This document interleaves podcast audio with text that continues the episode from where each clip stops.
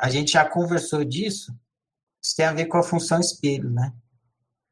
Você não consegue entender nada no outro, entender, enquanto aquilo não existia em você. Por isso, por exemplo, que a criança não entende mentira. Semente fala uma mentira, ela pensa que é verdade. Porque ela ainda não desenvolveu dentro dela o entendimento da mentira. Aí depois que ela vai desenvolver como que faz para mentir, o que, que é mentir. Aí quando ela vê uma pessoa mentindo, aí ela fala assim, mentiroso. Só que só depois que ela, ela mesma sabe mentir. O que não significa que ela vai executar a mentira. Mas dentro dela já tem o entendimento daquele comportamento, daquela opção, daquela execução. Isso aí é para tudo. Né? Se você vê uma pessoa gananciosa, mas você ainda não, dentro de você, você não desenvolveu o entendimento do que é a ganância, você não vai entender a ganância. E nem vai conseguir rotular uma pessoa de gananciosa. Só que a hora que você enxerga uma pessoa gananciosa e rotula ela de gananciosa, não significa que você seja também um executante da ganância.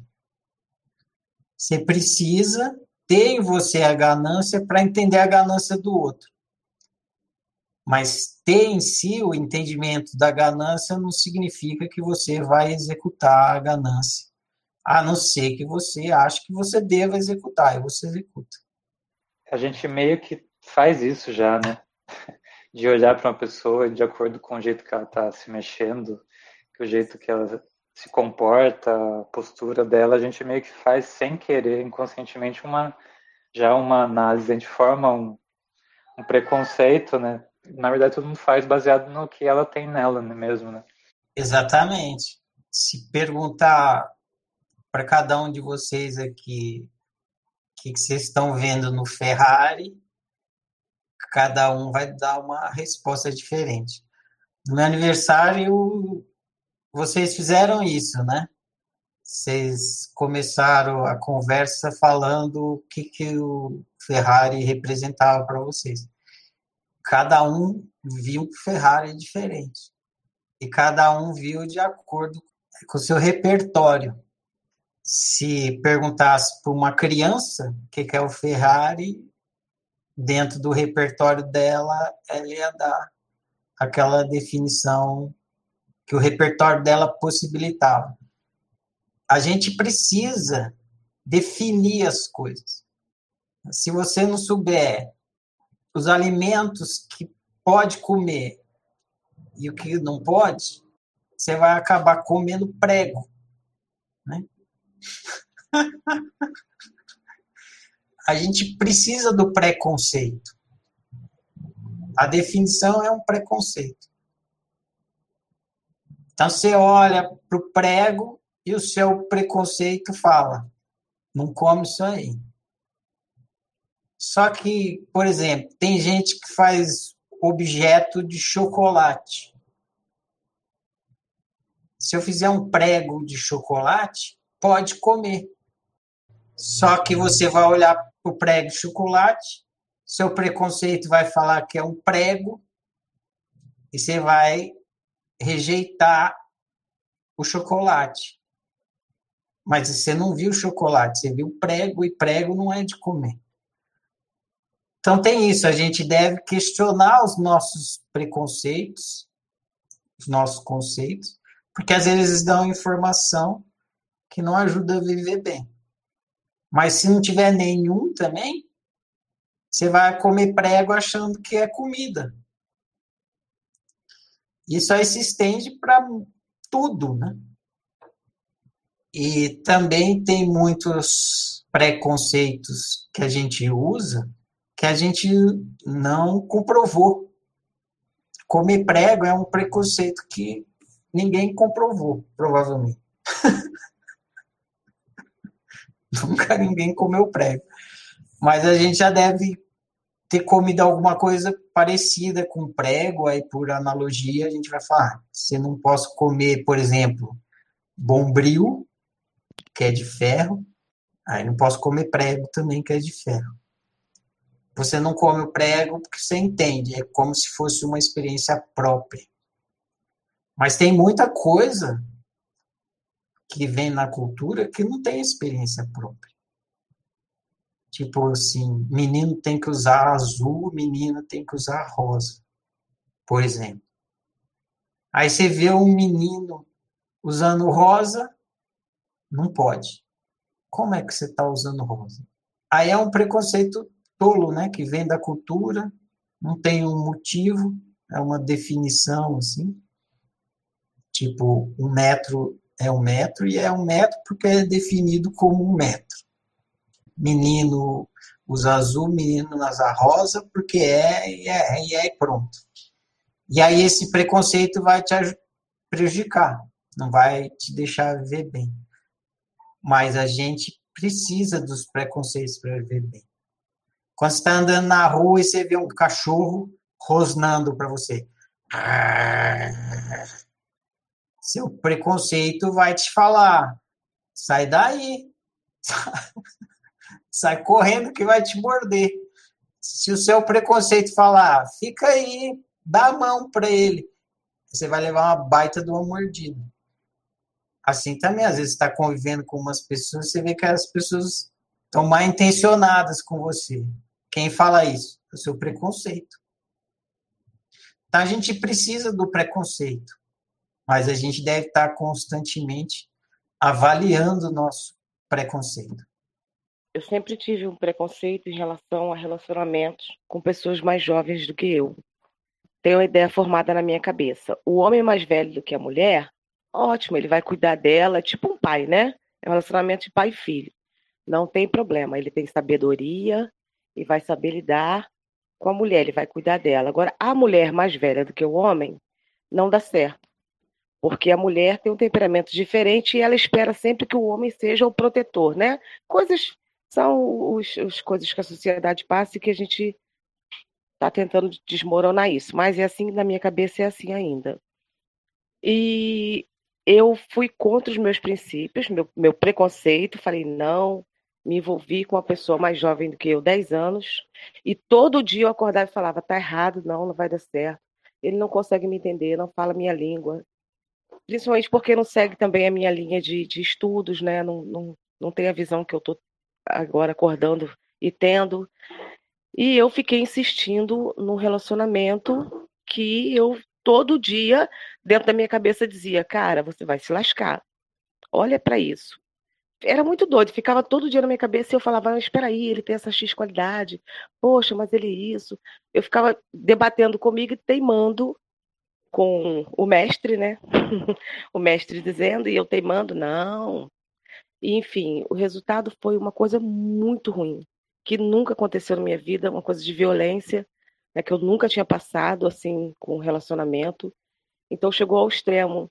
E agora você falando isso, eu lembrei que eu, eu não segui o meu preconceito e, enfim, deu, deu no que deu, um, uma dor muito grande que eu tenho ainda que é tanta coisa para trabalhar que é, ainda tem mais isso, né? Arranjei mais esse problema para mim.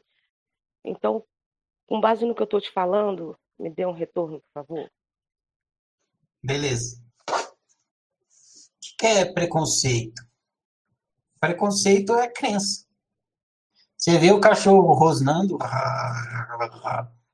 dispara essa crença em você. Esse cachorro vai me morder essa crença dispara em você porque você tem uma memória disso, que é o cachorro já tenha te mordido, ou você assistiu uma cena assim e viu acontecendo e memorizou, ou você fez uma analogia que leão morde, leão é um bicho parecido com o cachorro, então o cachorro vai morder também. Aí você cria essa crença que o cachorro vai te morder. Então, logo que você vê um cachorro, você já fica ressabiado, com preconceito de que ele vai te morder. Você vai para o outro lado da rua. Se o seu preconceito não te falasse nisso, você ia ficar andar, ia passar do lado do cachorro e podia ser que ele te mordesse. Aí você vai tentar colocar o seu preconceito à prova. Você chega à conclusão que você nunca foi mordida por cachorro. Ah, um cachorro nunca me mordeu. Será que essa minha crença, esse meu preconceito com cachorro é verdadeiro? A única coisa que eu vi foi na televisão. Na televisão, um cachorro mordendo a pessoa, mas vai que só aquele cachorro que morde. Eu estou generalizando para a definição de que todos os cachorros mordem. Às vezes tem cachorro que não morde. Você está flexibilizando sua crença, questionando sua crença para botar ela à prova, né? Flexibilizar ela. Porque uma crença, na verdade, ela é uma teoria. Algo que você acredita, é uma teoria. Pode ser que sim, pode ser que não. E aí você está tentando expandir a sua teoria. Sua teoria, a princípio, era todo cachorro morde. Essa é a sua teoria, essa é a sua crença, seu preconceito. Todo cachorro morde. Aí você quer ampliar a sua teoria. Aí você fala, bom, vai ver, nem todo cachorro morde. Vou, vou ampliar essa teoria, vou criar uma nova teoria. Alguns cachorros mordem. E aí você vai botar a sua teoria à prova. Esse é o método científico. A ciência, quando ela está estudando qualquer coisa, ela faz isso. Ela bola uma teoria e vai botar a teoria à prova. Pode ser que esse cachorro aqui na minha frente não morde, porque talvez nem todo cachorro morde. Então, eu não vou atravessar a rua. Eu vou passar do lado desse cachorro. Vamos ver se ele morde. E aí você vai colocar seu preconceito, sua teoria, sua crença à prova. Você passa do lado do cachorro, em vez de atravessar a rua.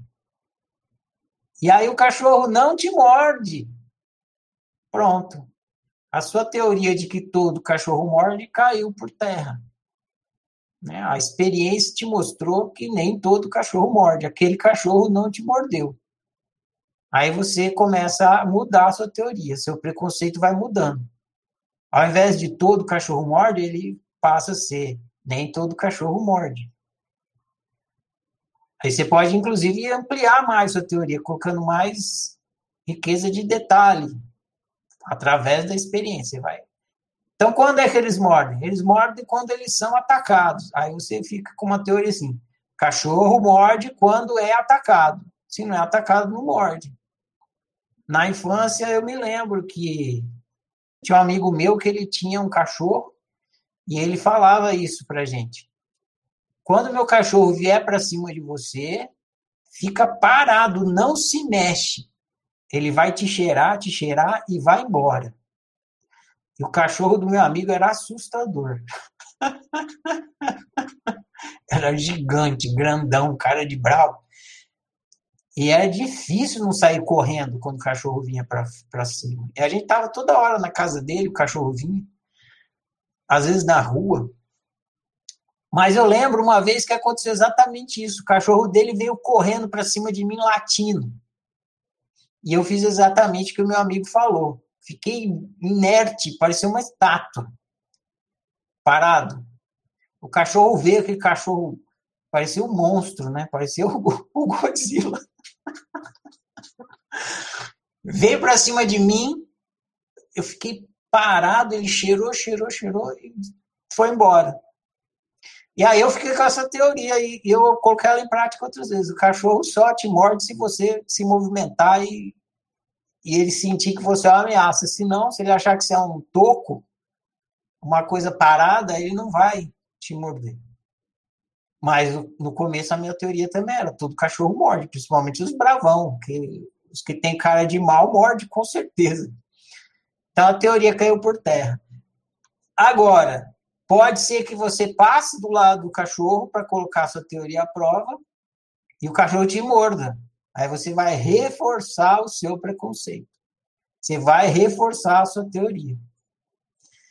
Tem uma teoria muito famosa na outrociência, mais especificamente na física, que chama teoria da gravidade, da lei da gravidade. Que, que ela diz? Ela diz: tudo que sobe desce. Na verdade, não é assim que ela fala. Ela fala: um corpo com massa atrai o outro corpo com massa, e o corpo de menor massa é atraído para o centro do corpo de maior massa. Em outras palavras, assim, todos os objetos caem, porque não tem nenhum objeto maior do que o planeta. Então o planeta sempre ganha na briga da gravidade. Por isso que a, a banana cai, a laranja cai, são corpos com massa. Né? O copo cai, você pula e volta, sempre as coisas caem em relação à Terra, porque é o corpo de maior massa. Enfim, essa é uma teoria de um estudo chamado física. Todos os corpos caem.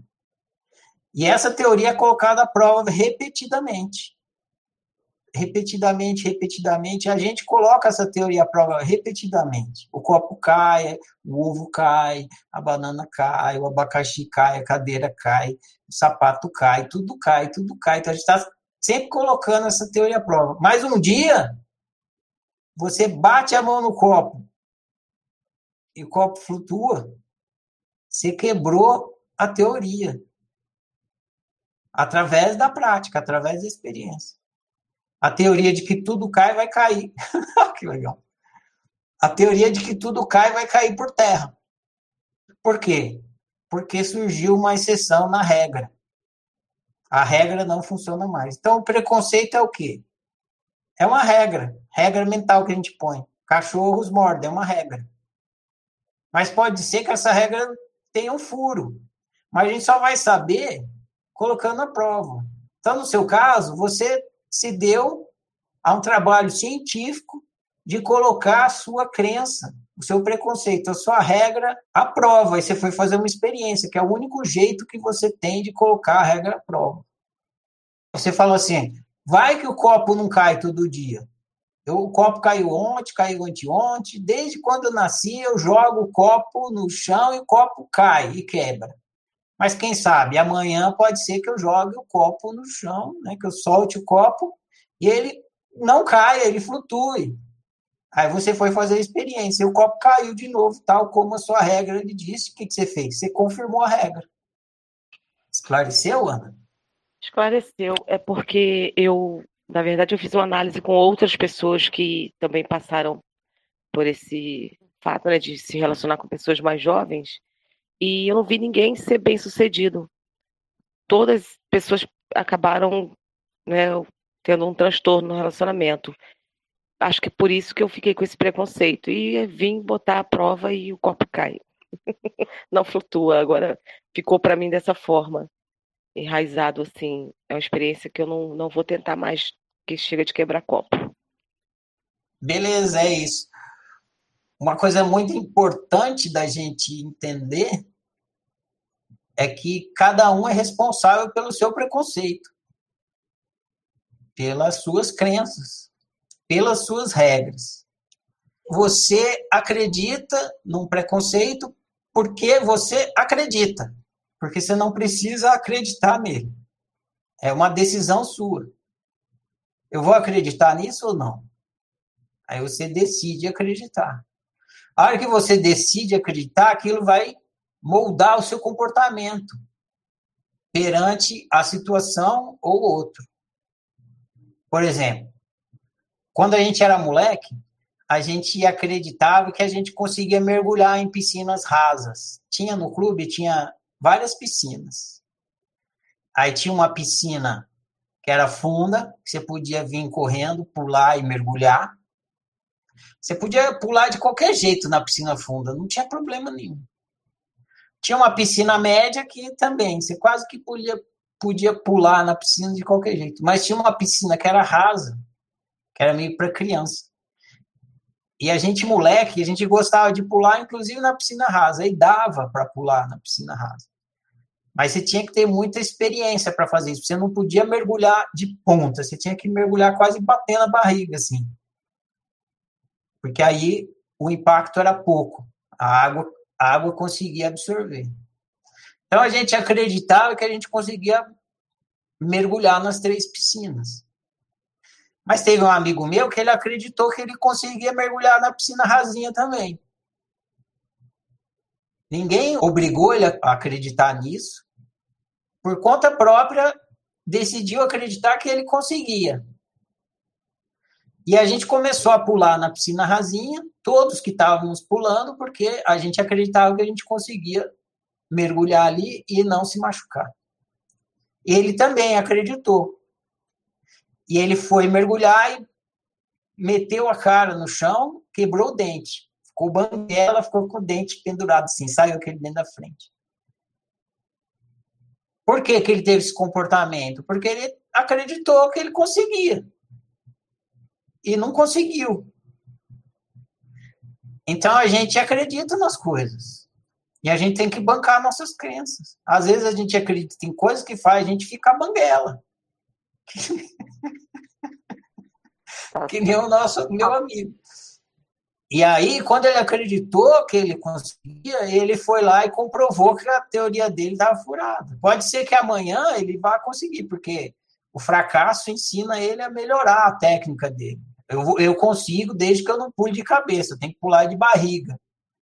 Mas é isso. O que a gente acredita vai resultar no nosso comportamento, que vai resultar na experiência que a gente vai ter, na, no viver e na convivência. E a gente tem que bancar isso. Bancar. Eu acreditei numa besteira, eu acreditei numa, numa coisa que era não funcionava, eu acreditei numa coisa ruim para mim. Beleza. Essa crença não é de todo mal, porque você acreditou, colocou ela em prática, colheu um mau resultado, o que vai fazer com que você não repita mais isso e melhore a sua teoria. Assim como eu posso mudar também. É, entre o comportamento e a crença está o arbítrio. Então, a crença ela não se torna comportamento automaticamente, a não ser que você coloque ela no automático. Mas ainda assim, você opta por colocar ela no automático. Então, entre a crença e o comportamento tem o arbítrio. Então, você é o acreditador. O acreditador é o que executa o arbítrio. Se o acreditador não acreditar, o comportamento não acontece. É por isso que você tem que bancar o seu comportamento. Porque ele veio de um acreditar. E esse acreditar é você executando o arbítrio. Ferrari, e esse. Seu áudio chegou todo picado aqui para mim. Não sei se para todo mundo também, mas o comecinho eu acho que é entendido o que está questionando. Você está questionando o motivo de acreditar numa coisa. E aí, para a gente entender o motivo de acreditar em algo, a gente precisa fazer uma análise. Eu teria que conversar com a Ana, entender o motivo dela ter acreditado. Isso é uma coisa, sim, tem isso. Mas eu não estou falando do motivo de acreditar. Eu estou falando que você tem que bancar o seu comportamento e o resultado do seu comportamento porque ele veio porque você acreditou. E é assim que funciona. Vou compartilhar aqui, já que a gente está falando de cachorro, a história do Elvis Presley. Essa história eu escrevi no, no meu livro de crônicas. Aconteceu mesmo. Ela é bem legal, ilustrativa. Eu estava namorando Tava chegando o dia dos namorados e a minha namorada da época adorava cachorro. E ela tinha dois cachorros na casa dela. Aí eu fui, antes do dia dos namorados, fui e comprei um filhotinho de poodle. Pretinho. Poodle toy. Pequenininho.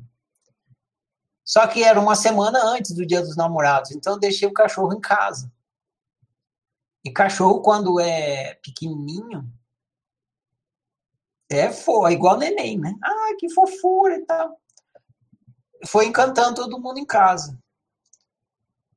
Desde que eu era pequeno, eu nunca consegui ter cachorro. Mesmo quando eu morava no interior de São Paulo, que eu morava, não morava em apartamento, morava em casa, minha mãe não gostava de cuidar dos cachorros. E eu também não gostava de cuidar dos cachorros. Eu gostava de ter o cachorro, mas eu não cuidava. Então minha mãe ficava chateada de eu querer ter o cachorro, mas não querer cuidar dele. Então ela dava os cachorros embora. Então eu sempre quis ter cachorro, mas nunca consegui ter. E aí o Elvis ficou em casa, esse cachorro, que eu chamei de Elvis Presley. porque eu gostava muito de rock, né? Ele era pretinho, sei lá, achei que ele parecia Elvis Presley, que ele era roqueiro. Chamei ele de Elvis Presley. E o pessoal em casa foi se afeiçoando com ele. Muito embora ninguém em casa quisesse ter cachorro em casa. Chegou o dia dos namorados, eu dei o cachorro de presente. O Elvis Presley não se entrosou com os outros cachorros que minha namorada tinha. Começaram a brigar e tal, e ela morava em apartamento. Então ela chegou para mim e falou: Ó, vou dar o Elvis para minha tia. E como a minha namorada ia muito em casa, eu tive essa ideia. O pessoal já tinha se afeiçoado com o cachorro lá. Eu falei: olha, eu acho que se ficar lá em casa, vai rolar, porque o pessoal gostou dele, se afeiçoou com ele. E toda vez que você for lá em casa, você vai ver o cachorro lá. Talvez na casa da sua tia seja até menos. É como se fosse na sua casa. Ah, tá, então vamos fazer isso. Eu cheguei em casa, conversei, pro meu espanto, o pessoal. Ah, tá, então fica aí ele é bonitinho tal, já tinha, eu dei o nome, todo mundo começou a chamar ele pelo nome, é igual carro, né? Na hora que você dá nome pro carro, você não consegue mais vender o carro, né? Queria aquele vinco. A história é meio longa, mas vocês vão entender. Eu tô chegando lá, eu tenho que criar todo o cenário, coisa de escritor, né? Vocês entenderem. Aí, beleza, o cachorro ficou lá em casa e tal. Só que meu pai, ele não tinha afeto com animal, com cachorro. Ele não via cachorro como a maioria das pessoas que gostam de cachorro vê, como uma pessoa, quase como se fosse gente. Na criação dele, cachorro é bicho e bicho é bicho. Bicho não é gente. Então ele não tratava o cachorro como uma pessoa, ele tratava o cachorro como um bicho. E o Elvis gostava dele o Elvis tinha mania de morder assim na barra da calça, que era uma demonstração de afeto do cachorro. O cachorro gosta de morder assim para ti, né? Ele morde a barra da sua calça e fica te puxando porque ele tá querendo brincar com você, quer que você brinque com ele. E ele começou a fazer isso com meu pai. Mordia. Um dia meu pai se irritou e chutou ele. Deu um bico. Deu um bico na Elvis Presley. Que ficou puxando a barra da calça dele, mordendo. Aí passou todo um tempo, um ano depois. Isso foi no começo, quando o Elvis era pequenininho, meu pai deu um bico no Elvis. Um ano depois, o Elvis e meu pai já eram os melhores amigos, impressionante. Os dois eram um grude. Quando meu pai chegava em casa, poodle pula muito, né? Vocês sabem disso. Então, Elvis vinha correndo assim. Meu pai, ele dava uma agachada assim para fazer tipo um colo, né? O Elvis vinha correndo, batia um pé no colo do meu pai e já subia aqui nos ombros dele, ficava em cima do ombro dele como se fosse um, aqueles papagaios. ficava em, em, pé aqui no ombro dele e tal, e aí os dois ficavam brincando. Eles eh, viraram super amigos. Aí um dia, um ano depois, né, quando eles já eram super amigos, estava tendo um jantar em casa e meu pai estava conversando com um amigo dele no jantar Aí o Elvis veio, pulou no colo dele lá na cadeira durante o jantar. Aí o, meu, o amigo do meu pai falou: Ah, vocês se dão bem, né? Meu pai estava fazendo carinho no Elvis. Ele falou assim: Olha, hoje em dia é como se fosse um filho para mim. Mas você acredita que logo que ele chegou aqui em casa, eu dei um bico nele? Sabe quando você está na mesa fingindo que não está ouvindo a conversa, mas está escutando tudo? Aí eu tô lá, assim, né, ouvindo a conversa dos dois, como se eu, eles nem perceberam que estavam ouvindo, como se eu não tivesse lá. Aí meu pai começou a confessar, né, explicar para o amigo dele. Ele falou assim: olha, na minha criação, me ensinaram que bicho é bicho, né? Não se trata de bicho igual gente. E quando esse cachorro chegou aqui, ele veio morder, ele ficava me mordendo, mordia a barra eu dei um bico nele. Mas você acredita ele não ficou magoado comigo. Voltou no outro dia e para brincar comigo de novo. Voltou no outro dia para brincar comigo. Não importava quantas vezes eu tratava ele mal, ele voltava para querer a minha amizade. Coisa de cachorro, né? Cachorro é assim, impressionante. Não importava quantas vezes eu tratava ele mal, ele não levava em consideração. Ele voltava e queria ser meu amigo. E não é que ele conseguiu, hoje em dia ele é meu melhor amigo. E agora, Vou te contar uma coisa, eu sinto uma vergonha. eu sinto uma vergonha de ter chutado ele, uma vergonha de tratar mal os bichos que nem eu tratava. E é isso aí que você falou, né? A gente é criado, vai com essa crença, bicho é bicho, bicho não é gente, bicho tem que tratar mal e tal, mas não é bem assim, né?